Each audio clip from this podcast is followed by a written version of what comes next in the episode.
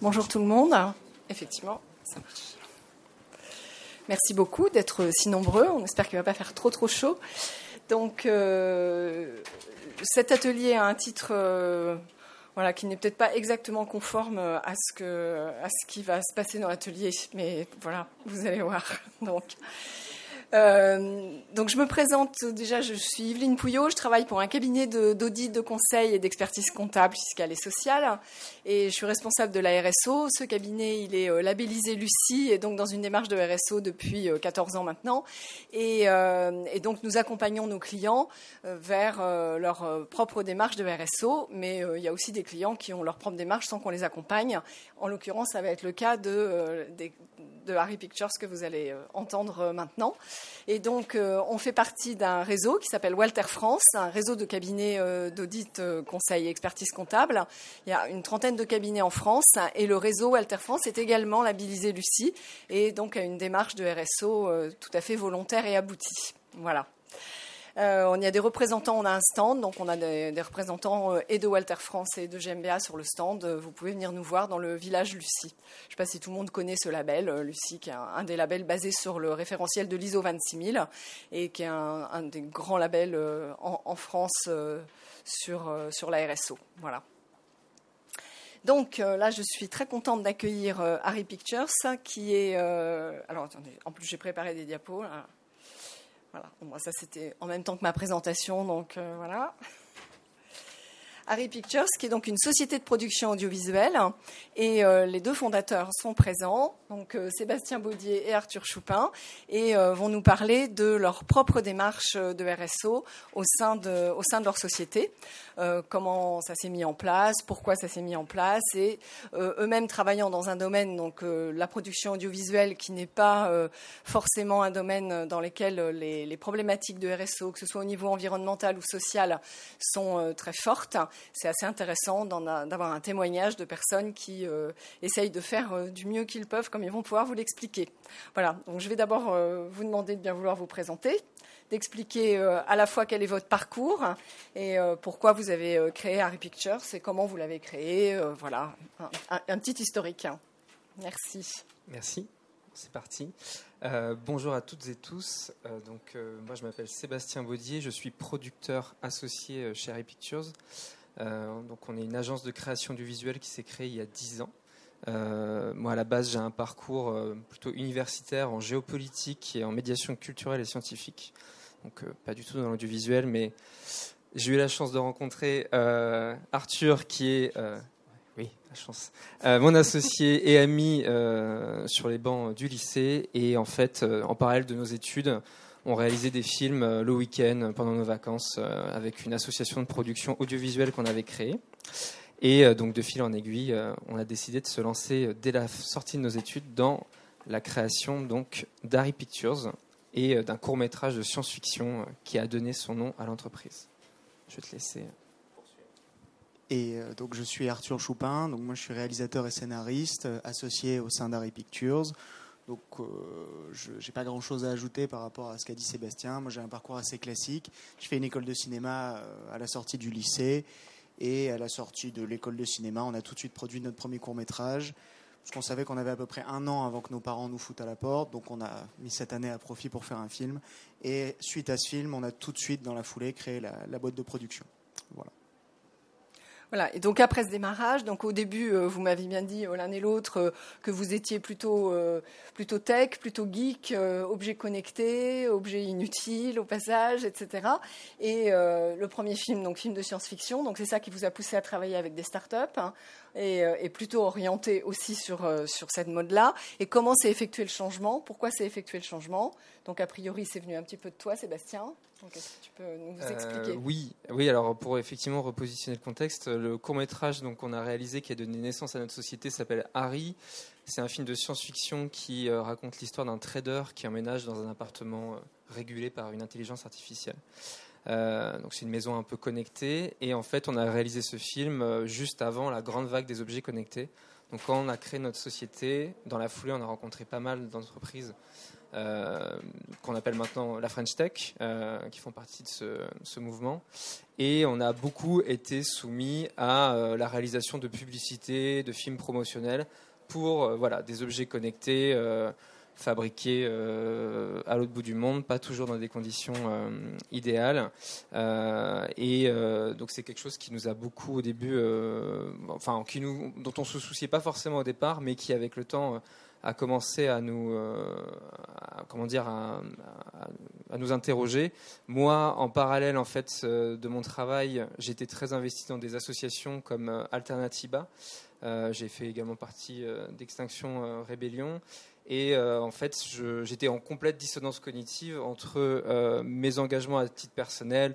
Je devenais végétarien, voilà, je m'engageais dans des assos, j'allais chercher mon petit panier de légumes euh, à la map toutes les semaines. Et en parallèle, voilà, on avait une logique au départ où on voulait se développer.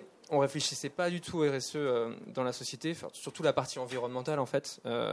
c'est voilà, il fallait qu'on grossisse, on voulait réaliser le plus de films possible pour grossir le plus rapidement possible. Et évidemment, euh, bah, j'ai été soumis, on va dire, voilà, une dissonance et un conflit, euh, une contradiction entre mes valeurs et euh, la production que, de notre société. Ok. Et, du coup, Arthur, toi, tu, tu m'as raconté que. Alors moi, j'étais pas du tout. Voilà, pas du tout dans Non, moi, j'étais un vrai technophile et un gros consumériste pour le coup. C'est-à-dire que vraiment, j'ai écrit sur les intelligences artificielles. C'est des sujets qui me fascinent. Euh, et la vague des objets connectés, non seulement on a représenté beaucoup d'objets qui ont fini dans les placards des gens au bout d'un mois et qui ne servaient à rien en réalité. Euh, pour vous donner un exemple, on a quand même fait une pub pour un objet. C'était un hub qui, euh, en s'allumant d'une certaine couleur, signalait aux enfants alors d'aller se coucher. Voilà, pour vous dire à quel point les gens sont tellement occupés qu'ils n'ont pas le temps de mettre leurs enfants au lit. Voilà, on a fait des pubs pour des objets comme ça en fait. Et moi, en fait, je trouvais ça assez cool. J'étais assez dans cette mouvance-là. Maintenant, je suis minimaliste, donc c'est pour vous donner un peu la tendance. Euh, donc, non, il y a eu ce moment effectivement euh, où le monde est devenu un peu fou et pensait que les objets allaient résoudre les problèmes et que pour solutionner n'importe quel problème, il fallait acheter plus de trucs. Et, euh, non, on est pas mal revenu de ça, et notamment parce qu'effectivement, Sébastien a fait, comme dirait Gandhi, enfin le meilleur moyen de manifester, c'est encore de montrer l'exemple. Bah, Sébastien nous a, enfin, montré l'exemple, en fait, a fait son truc dans son coin, ça nous a intrigués, puis au fur et à mesure, il a infusé ses valeurs au sein de l'entreprise, et c'est comme ça qu'on a tous un peu bah voilà, basculer vers une manière de vivre plus éco-responsable. Et forcément, à un moment, il fallait que l'entreprise reflète ces valeurs qu'on développait nous personnellement. Et c'est là que la transformation s'est faite, je pense. Et tu, disais aussi qu'il y avait une valeur qui était très importante, c'est la bienveillance, qu'elle a toujours été là, que vous êtes à l'écoute les uns des autres, et que justement, quand quelqu'un euh, modifie quelque chose dans son comportement personnel, bah, ça peut euh, servir d'exemple. Et euh, toujours, on, l'écoute, on prend ça du bon côté. nous, on est très, effectivement, on n'est pas prosélyte du tout. En fait, on part du principe que à partir du moment où tu es sincère dans ta démarche et où tu le fais pour de bonnes raisons, t'as pas besoin d'embêter les gens ou de juger les autres, en fait. Je veux dire, euh, c'est pas parce que moi j'ai arrêté de manger de la viande que je vais faire chier les gens qui mangent de la viande. Au contraire, je veux dire, c'est plutôt intéressant de pouvoir en parler et de pas se sentir jugé, puisque généralement, quand les gens se sentent jugés sur une pratique, c'est plutôt là qui déclenche des phénomènes d'autodéfense. Donc on a plutôt tendance à aggraver le problème au lieu de le résorber. Oui, tout à fait. Alors, du coup, vos premières quand même euh, actions concrètes au niveau de Harry Pictures, ça a été euh, de travailler sur votre impact environnemental. Donc, est-ce que vous pouvez citer aussi donc, quelques exemples bah, très concret. Euh, la partie, euh, nous, en fait, euh, l'impact, on, a, on a dû avoir une approche à la fois macro et micro, c'est-à-dire que Arthur, en tant que scénariste, il en parlera d'ailleurs bien, je pense, après, dès l'écriture du scénario, a commencé à réfléchir justement à, bah, des idées qui n'impliquaient pas qu'on se déplace forcément loin ou qu'on ait des décors, des gros décors à construire, ce genre de choses. C'est-à-dire que dès l'écriture du scénario, on prend en compte l'impact environnemental euh, qu'on peut avoir sur la production euh, d'un film publicitaire ou artistique. le tournage, c'est évidemment une des comment dire une des lignes qui est la plus qui a le plus d'impact. Les transports des comédiens, de de toute l'équipe technique. Donc là, bah, il y a des réseaux on a créé, on a des techniciens qui sont en région, donc on va plutôt favoriser euh, bah, leur engagement. Si on va à un, tournage à Marseille, on va embaucher des gens qui sont à Marseille, à Montpellier. On va essayer de trouver des gens plutôt locaux, euh, de manière à pas se déplacer euh, trop nombreux dans le sud. Donc il y a cette, partie-là. Après, il y a plein de petits détails techniques. Par exemple, l'éclairage qu'on utilise sur nos tournages, c'est que des ampoules en LED. on n'utilise rien d'autre. Enfin, il y a plein de choses, plein d'engagements comme ça qu'on a pris. Nos tables régies, c'est du vrac qu'on achète à Biocop. donc, c'est, on a commencé en fait à mettre en place plein de bonnes pratiques et surtout tout en étant, on va dire, voilà, bienveillant avec nous. C'est-à-dire que on n'est pas encore parfait, euh, on a encore beaucoup de choses justement euh, qu'on aimerait améliorer. Et euh, à chaque fois qu'on met en place une nouvelle pratique, on essaie justement de la faire perdurer, de la développer et, de donner en plus envie aux gens de, de, participer. Pareil pour l'alimentation, la nourriture sur les tournages, on essaie de manger bah, dans des restaurants locaux près de nos lieux de tournage et évidemment d'avoir des options végétariennes pour tout le monde.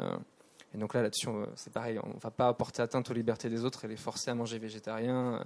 Euh, euh, mais on essaye d'influencer en tout cas pour euh, de meilleures pratiques.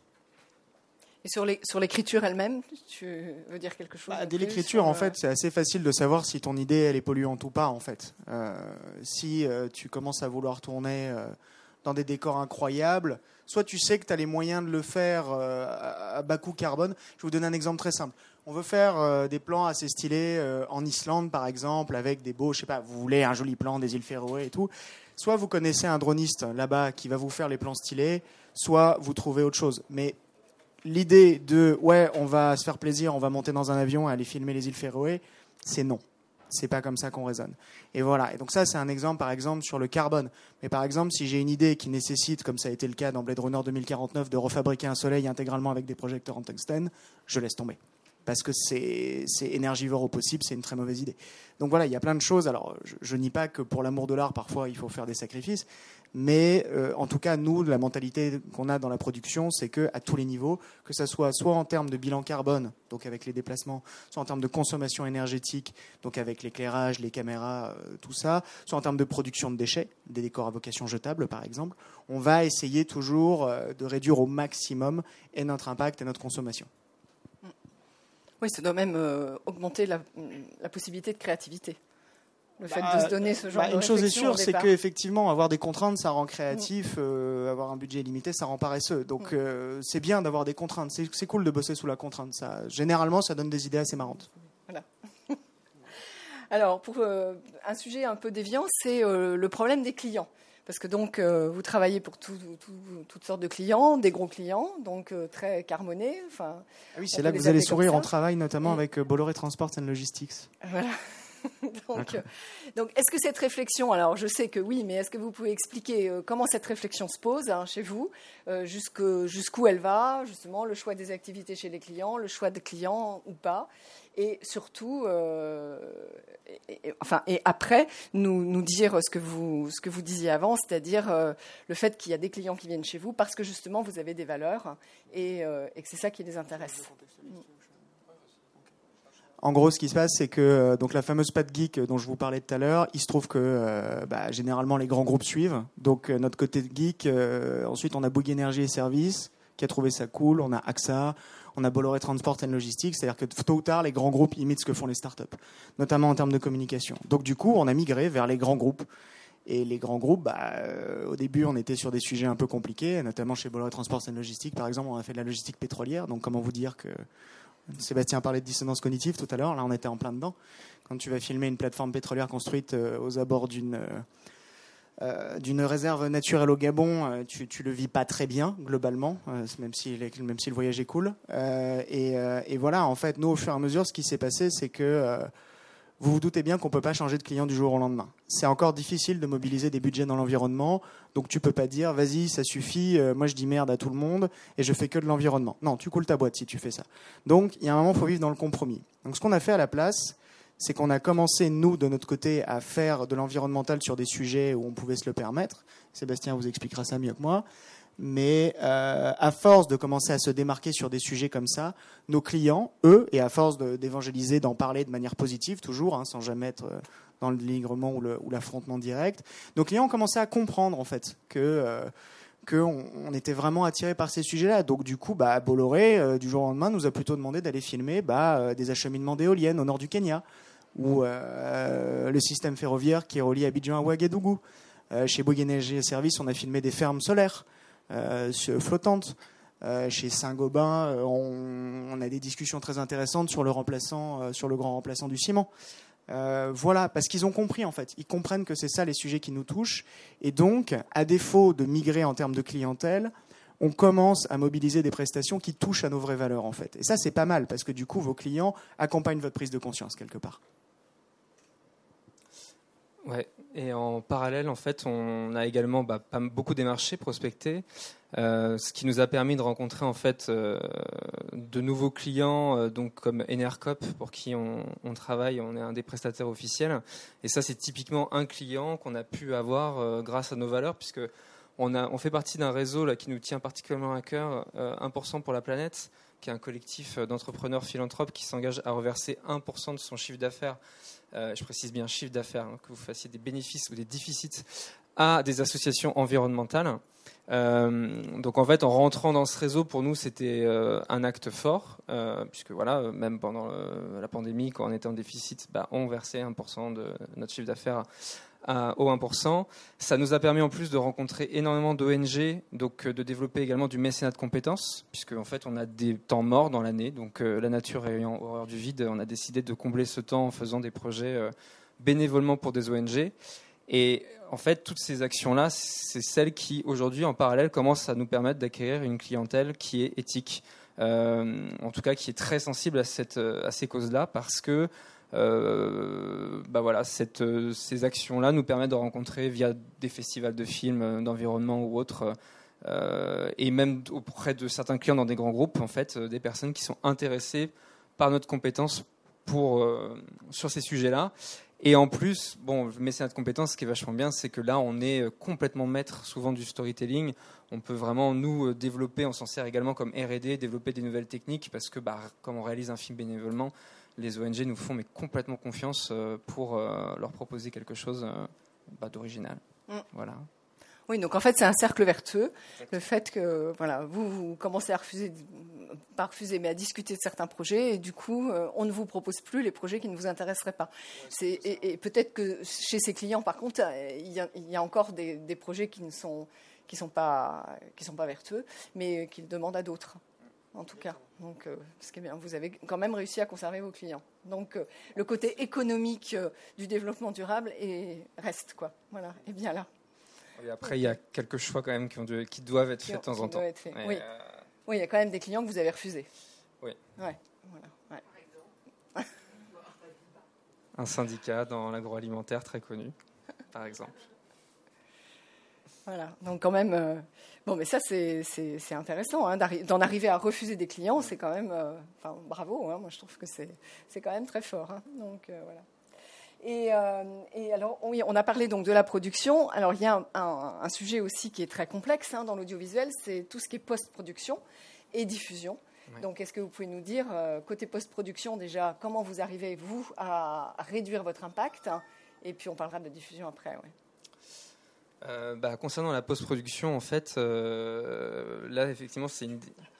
Oui, c'est en fait il y a une limite parce que effectivement là on est un peu en contradiction. Euh, on a besoin de par exemple on fait de la nous on fait beaucoup de 3D donc on a besoin de d'avoir des stations de, pour créer les effets spéciaux qui nécessitent des composants bah, voilà, qui valent très cher, qui nécessitent des ressources rares et qui sont très énergivores en effet. Donc en fait, le pendant qu'on a pris, c'est bah, on a un, bah, on a ERCOP en fournisseur d'électricité. Euh, au moins, on a la bonne conscience d'avoir euh, de l'énergie euh, verte.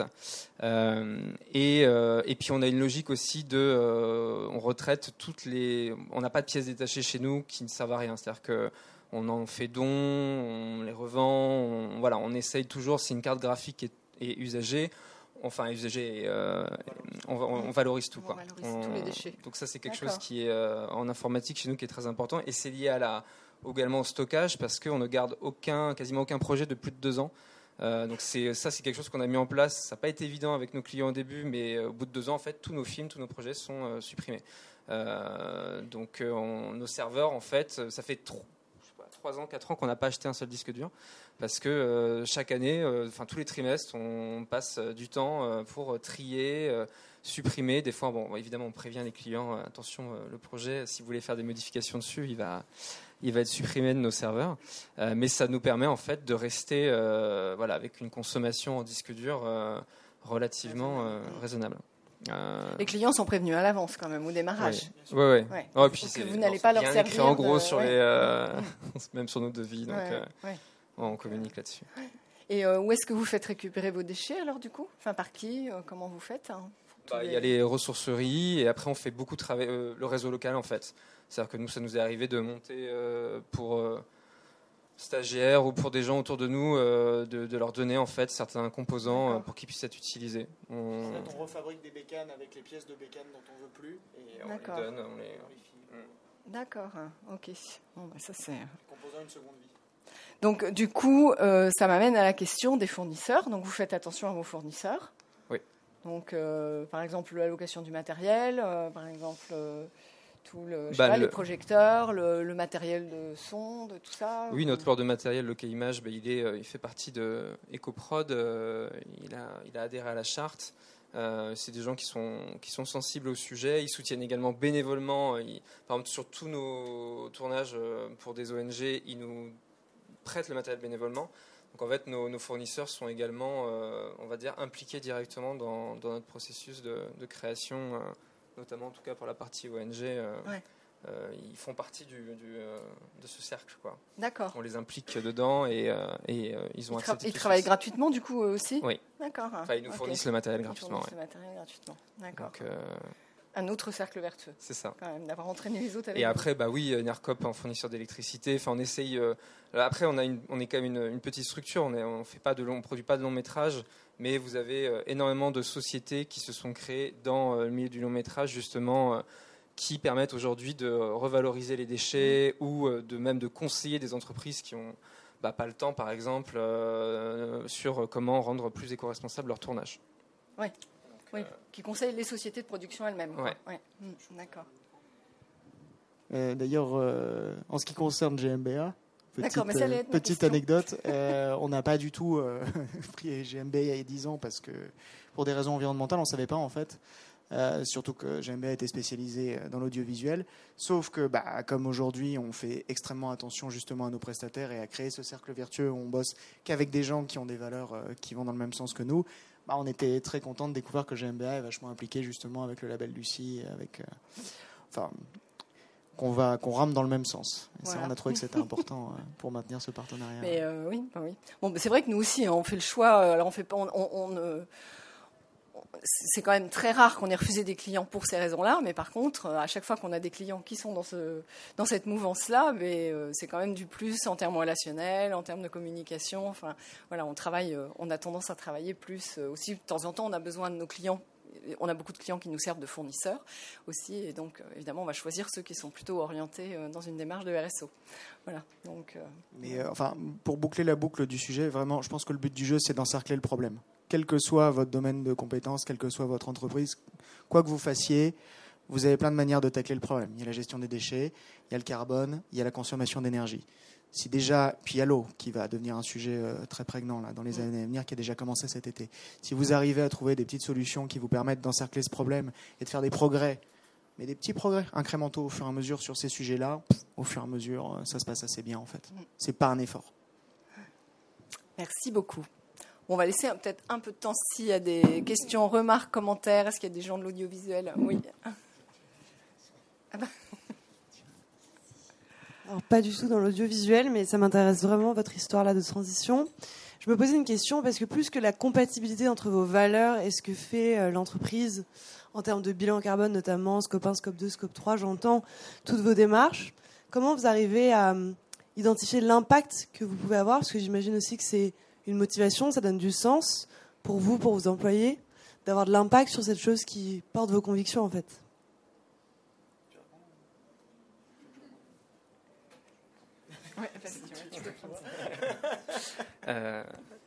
Bah, En fait, l'impact, euh, on s'en rend compte, c'est vrai qu'on s'en rend pas forcément toujours compte immédiatement, euh, il met un peu de temps, mais comme je le disais tout à l'heure, euh, bah, déjà on s'en est rendu compte auprès de notre clientèle parce que on a vu en fait que c'était un sujet qui était de plus en plus abordé avec nos clients, qui se rendent compte des actions qu'on peut faire, on, les valorise, on communique dessus sur LinkedIn et sur d'autres réseaux sociaux, donc on, on on a un impact là-dessus. Après, même sur nos salariés, euh, on a vu une évolution en fait de toute notre équipe euh, sur leur consommation euh, personnelle, en tout cas dans les bureaux. donc ça, c'est quelque chose qui est, qui voilà, les comportements ont beaucoup évolué au fil des années et c'est quelque chose qui nous fait plaisir. Même si pour moi, ça doit être fait dans dans la bienveillance, parce qu'il ne peut pas y avoir pour moi d'évolution, enfin on ne peut pas être engagé environnementalement et ne pas l'être socialement. C'est les deux vont de pair. Euh, donc il faut respecter euh, voilà, ses collaborateurs euh, et surtout bah, leur insuffler l'envie et leur faire comprendre la vision. C'est-à-dire que nous, notre vision, c'est que on va avoir des bouleversements qui vont être de plus en plus exponentiels. On l'a vu avec la pandémie, on le voit là de plus en plus avec plein d'autres choses qui nous tombent dessus en permanence. Et pour nous, la solution, c'est qu'il faut s'impliquer dès maintenant parce que tôt ou tard, les changements vont nous être imposés en fait. Euh, donc on préfère euh, y aller doucement et progressivement et, s'adapter dès, à présent. Et, euh, très concrètement, il y a des outils. Hein. Nous, on a ce qu'on appelle le Carbon Clap qui permet de calculer le bilan carbone d'un tournage. Enfin, on a des vrais outils qui nous permettent de calculer cet impact comme on le disait, c'est que quand on calcule l'impact, c'est bien, mais après, il faut en faire quelque chose. C'est-à-dire que l'objectif, une fois qu'on a calculé son impact, c'est de le réduire, hein, évidemment. Hein. Oui, il y, a malheureusement un petit côté greenwashing. Il y a des agences qui disent oui, on calcule notre bilan carbone, mais qui font pas d'efforts derrière. Donc c'est bien, on est content pour eux et ça fait joli sur le papier. Mais au-delà du calcul de l'impact, après, il faut essayer de l'influencer, évidemment. Euh, merci beaucoup pour la présentation et je salue vraiment tous les efforts que vous faites euh, au niveau de la logistique finalement euh, de, votre travail. Pour moi, le cœur de, enfin le cœur de votre de votre impact, il est vraiment dans les normes que vous véhiculez et les imaginaires que vous véhiculez. Est-ce que, alors déjà, est-ce que vous faites encore de la fiction? Et auquel cas, est-ce que vous faites attention, enfin, est-ce que du coup dans les films que vous réalisez, vous incluez quelque chose de minimaliste ou ce genre de choses? Et est-ce que dans les films du coup promotionnels, ou professionnels, je sais pas trop, est-ce que c'est des réflexions que vous amenez aux clients? Alors sur le sur le storytelling déjà euh, c'est pas compliqué. Moi je suis un fervent croyant euh, de la communication positive et bienveillante. Euh, voilà il y a, y a, plusieurs moteurs pour faire réagir les humains. moi j'aime bien les embarquer dans un dans un imaginaire qui leur donne envie en fait de voir les choses arriver. Donc plutôt raconter des histoires qui sont qui sont entraînantes et positives et, voilà et qui déclenchent ce qu'il y a de ce qu'il y a de beau et de, de chouette chez l'être humain. donc ça c'est plutôt sur sur les imaginaires. Et quelle était la deuxième partie de la question euh, En fait, il y a la partie fiction, où du coup, est-ce que vous. Et par exemple, ah, est-ce que ça vous arrive de encore faire des, des choses euh, technophiles ou genre de trucs quoi? Alors, euh, technophile, quand c'est des technologies qui font avancer le schmilblick, oui. sinon, sur les imaginaires, moi, enfin, moi j'écris beaucoup. Alors, on n'a pas eu vraiment l'occasion de produire de la fiction. On a fait pas mal de mécénat de compétences ces derniers temps, donc plutôt, on a plutôt mis notre temps libre au service de d'association. Mais euh, moi, j'écris pas mal et effectivement, je travaille beaucoup sur des, sur des, sur des récits euh, qui parlent beaucoup ouais, d'environnement et de, de, de, l'être humain et de certains biais que nous avons et qu'on pourrait peut-être utiliser euh, à bon escient. Donc voilà. Et qu'on adaptera probablement tôt ou tard à l'écran. Voilà. Mais en tout cas, oui, c'est. Enfin, j'aime beaucoup cette question. Je pense que c'est important, effectivement, dans, dans le storytelling, dès le storytelling, dès l'écriture, de, bah, de véhiculer effectivement des valeurs et de, que cet impact soit présent euh, dès l'écriture. Euh, et c'est un sujet qui commence à être de plus en plus abordé dans le long métrage. Là, il y a euh, Magali Payen, justement, de On est prêt, qui était conférencière ici l'année dernière, avec Marion Cotillard et Cyril Dion, qui ont justement créé une entreprise là, qui a ce but-là, de, de, justement de mettre dans le long métrage plus de thématiques, plus de produire plus de contenu. mais pas que dans la façon de concevoir le film, mais également effectivement dans les, dans les valeurs euh, qui sont véhiculées. Et je trouve, enfin, on commence à avoir certains films dans la production de long métrage français. Je pense à Goliath notamment euh, et certains autres films qui, euh, qui, voilà, commencent à beaucoup plus aborder ces thématiques-là dans les dans les scénarios. Du coup, moi, ça m'amène à une autre question, parce que vous avez parlé de On est prêt. Donc, est-ce que, est-ce que vous pouvez nous dire ce que vous faites pour On est prêt Donc, c'est dans le cadre de votre mécénat de compétences. Non on n'a pas, le droit de dire ce qu'on fait. Vraiment, pardon. On prépare une série de vidéos dont on n'a absolument pas le droit de parler. Non, mais c'était juste. C'est du mécénat et, et, sincèrement, je ne sais pas. Hein, donc euh, voilà. Non, non, mais c'était juste le, le, dans le principe, puisque vous m'avez expliqué que grâce à 1% pour la planète, vous avez été mis en contact avec des associations, dont on est prêt, et, euh, et, pour lesquelles vous faites du mécénat de compétences. C'était juste euh, pas pour rentrer dans le détail de ce que vous faites pour eux, mais comment ça se passe. voilà, le mécénat de compétences, vous nous avez dit ce que je ne savais pas que vous embarquiez en même temps les loueurs de matériel, mm. mais voilà. Et, et quel autre projet vous avez ou vous avez fait, Yumi enfin, voilà. Bah, je vais faire du coup la promo d'un événement qui a lieu dans un, mois à peu près, c'est les Rencontres pour la planète. Euh, c'est organisé justement par le 1%. Euh, en gros, c'est ouvert aux membres et aux non-membres. On, en fait, on a une, plusieurs dizaines d'associations environnementales qui viennent pitcher. Et en fait, euh, bah, nous les membres, on peut décider si on verse nos 1% à ces associations ou pas. On est libre de verser à qui on veut, qui est validé par le, le collectif. Mais en fait, ces journées-là sont ces deux jours, c'est assez inspirant parce qu'on rencontre vraiment des projets fascinants sur plein de thématiques l'éducation, l'alimentation, le climat, les projets euh, à l'international. Et en fait, nous, on se sert de ces journées-là pour rencontrer, par exemple, des ONG qu'on ne connaît pas euh, forcément et leur proposer notre, euh, notre soutien, pas forcément que en leur reversant nos 20%, mais aussi en mécénat de compétences. Et généralement, on essaye d'aider des ONG qui ont toujours les moyens de se payer un film. Voilà. Euh, c'est sûr qu'on va pas proposer, euh, on ne fait pas de mécénat de compétences pour Greenpeace ou autre. Euh, on essaye plutôt de, sélectionner des petites ONG, des petites structures. Mais la bonne nouvelle, c'est que c'est assez vertueux, puisque par exemple, le dernier film qu'on a produit pour une association qui s'appelle Yumi est en train de remporter son troisième prix en festival. Donc ce qui est merveilleux en plus, c'est que là où c'est cool, c'est que ça leur offre de la visibilité, donc eux ils sont contents d'en parler, donc c'est des spirales assez montantes, donc c'est pas mal en fait, en vrai, ça, ça marche bien, et ça pour le coup, ça fait vraiment avancer le schmilblick tel qu'on a envie de le faire avancer, donc c'est cool quand même sur, On est presque, je peux dire, c'est que nous, on a chez GMBA, on a un fonds de dotation et euh, c'est une association qu'on soutient nous aussi. Mais on ne le savait pas en fait, c'est en discutant ensemble qu'on s'est rendu compte qu'on soutenait la même association.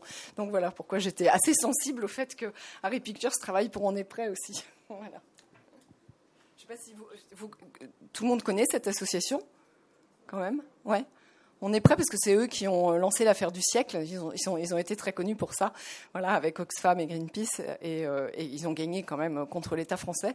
Et, euh, mais c'est une association qui fait énormément de communication euh, média, en particulier auprès des jeunes, pour travailler sur les problèmes climatiques. Voilà. Enfin, environnementaux en général, d'ailleurs, pas que climatiques, non, non environnementaux.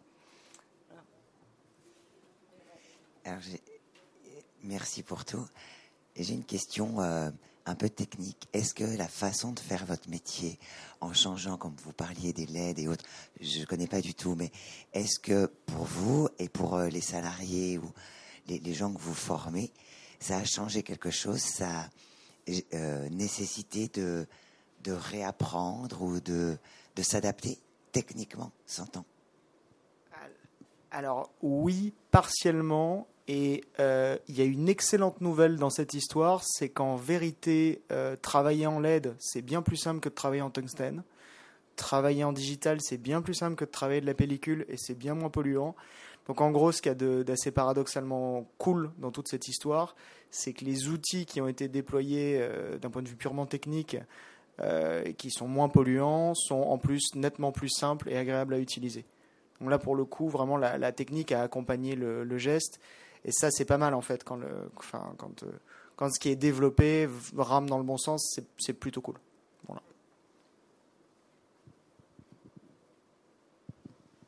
Bonjour, merci beaucoup.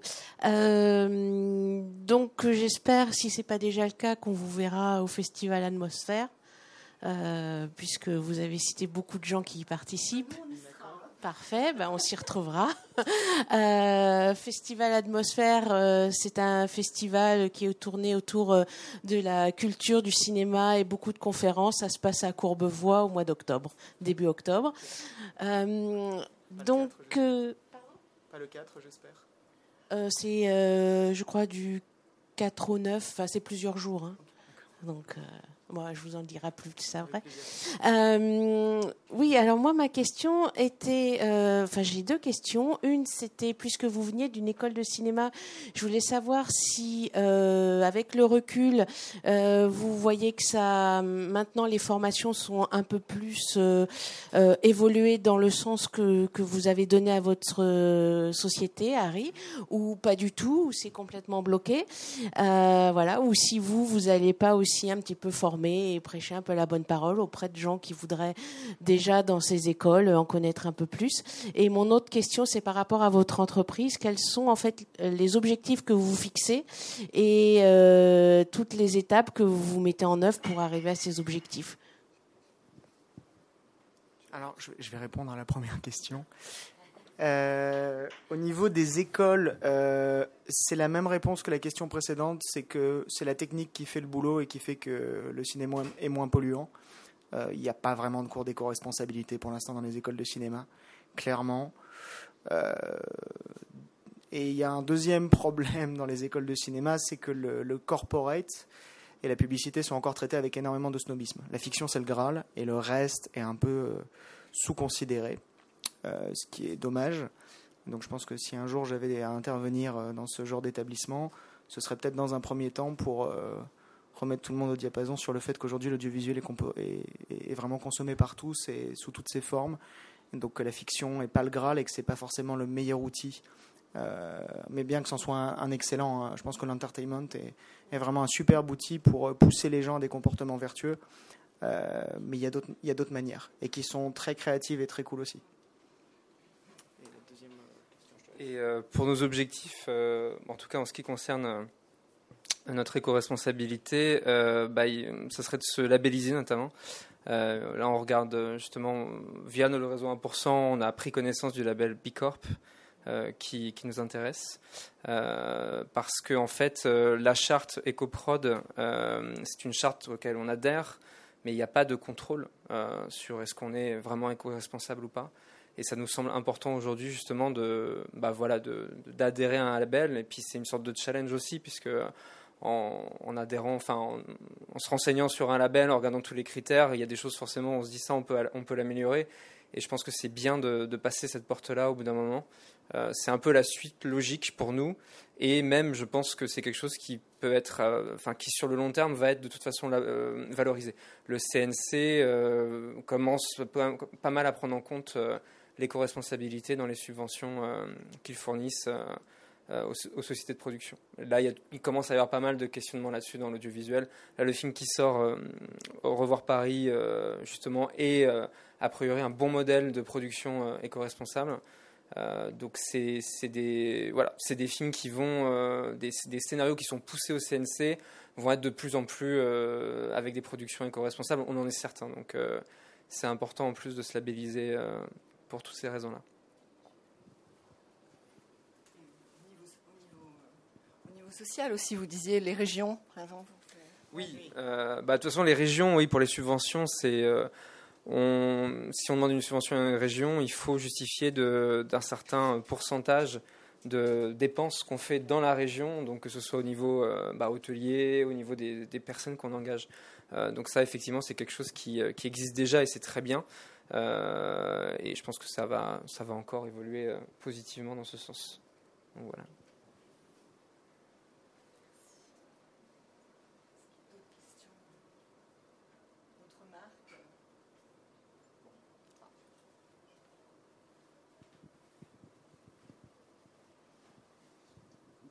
on parle beaucoup dans ces réflexions euh, aussi du, du, contenu de ce qu'on fait. Mais avant d'aller, je voudrais d'abord bravo pour euh, votre intervention. Je trouve ça très impressionnant. Euh, ben, vous participez avec le cinéma, ou en tout cas la, réalisation à de la communication. Vous participez également au monde de la publicité et au monde de l'entertainment qui sont aujourd'hui utilisés sur euh, les plateformes Netflix, YouTube, etc. Donc, qui poussent aussi beaucoup à la consommation numérique et à la consommation d'énergie. Comment est-ce que vous réagissez par rapport à ça? On va pas se mentir, le marketing est une des deux grandes mamelles du capitalisme. Voilà, donc ça commence comme ça. Et le capitalisme, c'est le consumérisme. Le consumérisme, ça consomme. Et consommer, c'est jeter, c'est, enfin, c'est imbattable. Maintenant, et ça, reprend un peu la question à laquelle je répondais tout à l'heure, c'est que du coup, il faut apprendre à utiliser il faut savoir retourner les armes euh, de systèmes euh, qu'on aimerait un peu influencer et les utiliser à bon escient. Si on arrive à créer des imaginaires, c'est exactement ce que fait On est prêt. Si on arrive à utiliser euh, la communication et la publicité le marketing pour créer des imaginaires qui poussent justement à changer la manière dont on consomme, on fait avancer le schmilblick dans le bon sens. Donc réduire l'impact de la publicité dès la production, dès l'écriture, à la post-production, et ensuite écrire des scénarios qui poussent justement à des comportements un peu plus vertueux et économes. Euh, ça peut paraître paradoxal et ça pose aujourd'hui beaucoup de problèmes. Euh, quand vous voyez euh, des associations comme Time for the Planet qui se font refuser de plateau télé parce qu'ils ne sont pas sur des sujets rentables, ça énerve, mais c'est encore très vrai, malheureusement. Mais on pense que dans les années à venir, ça va un peu bouger, ces sujets-là. Et donc, on va de plus en plus laisser place sur des grandes chaînes et sur des gros réseaux de diffusion à des imaginaires un peu plus vertueux. En tout cas, quand l'être humain est dos au mur, généralement, il, au bout d'un moment, il réagit. Je pense qu'on a passé un été un peu compliqué. Euh, et donc, euh, voilà, l'éco-anxiété est en train de fleurir un peu partout dans les esprits. Je pense qu'on va laisser plus de place euh, à des heures de grande écoute à ces sujets-là. Et, et, il faut être prêt. Il faut écrire les bonnes histoires dès maintenant pour, pour quand ça arrivera.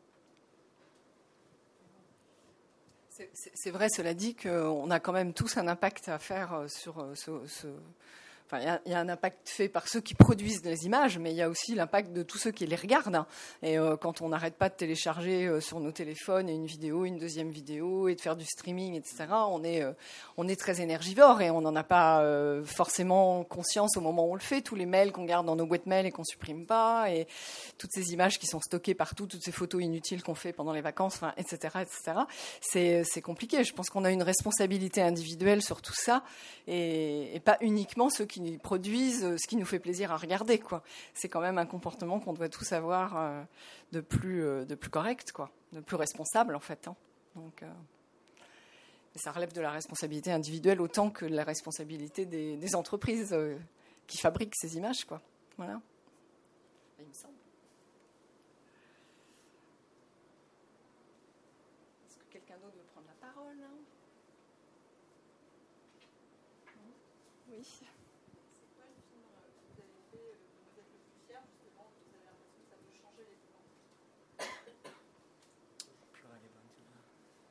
c'est une bonne question.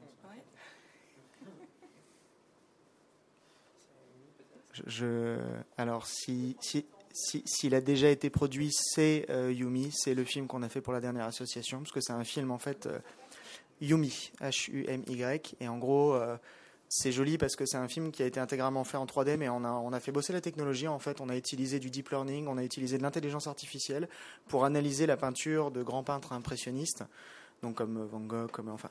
Et en fait, ensuite, on a reconstitué des filtres euh, qui imitent ce, style de peinture et qui se déposent sur les images en 3D qu'on a faites. Donc, on se retrouve non plus avec des images 3D, mais avec des espèces de tableaux.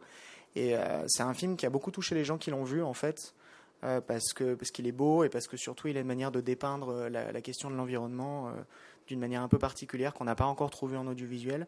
Donc voilà, la réponse c'est dans les films qu'on a déjà produits, je pense que c'est celui-là. Mais la vérité, c'est que je pense que les films qui ont le plus d'impact, c'est ceux qui restent encore à écrire. Et on y travaille. Il y a aussi. Euh...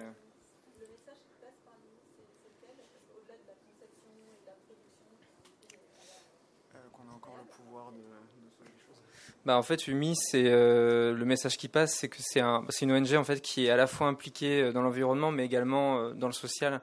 Donc, c'est un discours qui nous tient particulièrement à cœur. C'est bah, justement, le, par exemple, certains virus comme euh, Ebola euh, se sont développés parce qu'il y a eu du braconnage, euh, parce qu'une population locale a braconné parce qu'ils crevaient de faim. Et donc eux, en fait, ils essaient d'intervenir en fait sur le plan local dans différents endroits du globe pour protéger certaines espèces menacées, mais également être bienveillants et protéger bah, les hommes et les femmes qui vivent autour en voilà, créer des modèles, des modèles économiques alternatifs. Donc ça, c'est quelque chose qui nous tenait particulièrement à cœur. Euh, c'est une association qu'on connaît euh, aussi via le, via le 1%. Et ce projet-là nous tient pour une autre raison à cœur, c'est qu'en fait, c'est un film qu'on a débuté euh, pendant le premier confinement. Euh, et parce qu'on a une équipe de créatifs, en fait, on a pas mal de gens qui travaillent dans la post-production en 3D et autres. Et plutôt et eux, s'ils n'allaient rien faire pendant des mois, ils allaient complètement déprimer. Donc plutôt que de les mettre en chômage partiel, en fait, on les a fait travailler sur ce projet. Donc on a pris le risque à ce moment-là de faire ça. On pouvait se le permettre. Et, euh, et donc c'est... Oui, on a failli déposer le bilan des fois, mais c'est cool. Bon, on a pris le risque, mais, euh, mais en gros, voilà, on a, on a, on a choisi de, de, de faire ce projet et toute l'équipe a travaillé ensemble dessus. euh, et c'est un peu ce qui nous a connectés, on va dire, pendant toute cette période où on était distants les uns des autres. Donc, on va, pour nous, c'est un projet qui est, on va dire, particulier euh, pour ces, ces deux raisons-là.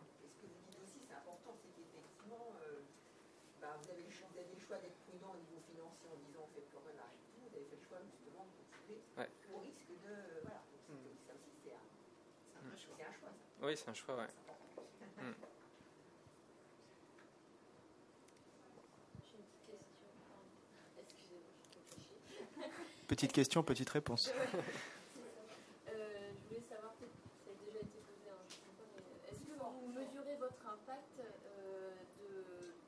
films, etc. Et si oui, comment? Oui, je disais, bah, il y a des outils en fait, comme le Carbon Clap, euh, comme euh, Seco 2. on sait, Seco 2, ouais, euh, enfin, toujours, euh, bah, euh, non mais c'est bête, hein, mais euh, euh, remplir les bagnoles, si c'est pas en bagnole, c'est en transport en commun, jamais d'avion, enfin le moins possible, ça arrive malheureusement, mais euh, on évite à tout prix, il y a plein d'outils en fait qui vous permettent de, comprendre ça, puis après il y a un minimum de bon sens en fait. Euh, euh, c'est facile quand on commence à vraiment mettre les doigts dans ces sujets-là, ça devient assez instinctif au bout d'un moment de savoir ce qui pollue moins et ce qui pollue plus, honnêtement. là, c'était plus par rapport à l'impact de l'influence de vos films sur les personnes. Ah, alors là. Ouais. Non, on est, on est, on est trop petit en fait. On n'a pas, on n'a pas les outils dont disposent euh, des grandes chaînes de télévision pour euh, connaître notre impact. Mais, euh, mais quand des présidents de festivals nous appellent pour nous dire euh, votre film Yumi, là, je l'ai vu dans tel festival, il n'est pas encore inscrit au mien de festival. Vous voulez pas l'inscrire? Bah, on sait que nos films sont vus et ça c'est cool. Ça fait du bien.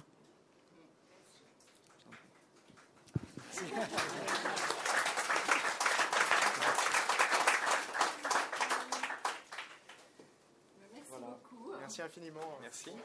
Votre écoute et votre patience.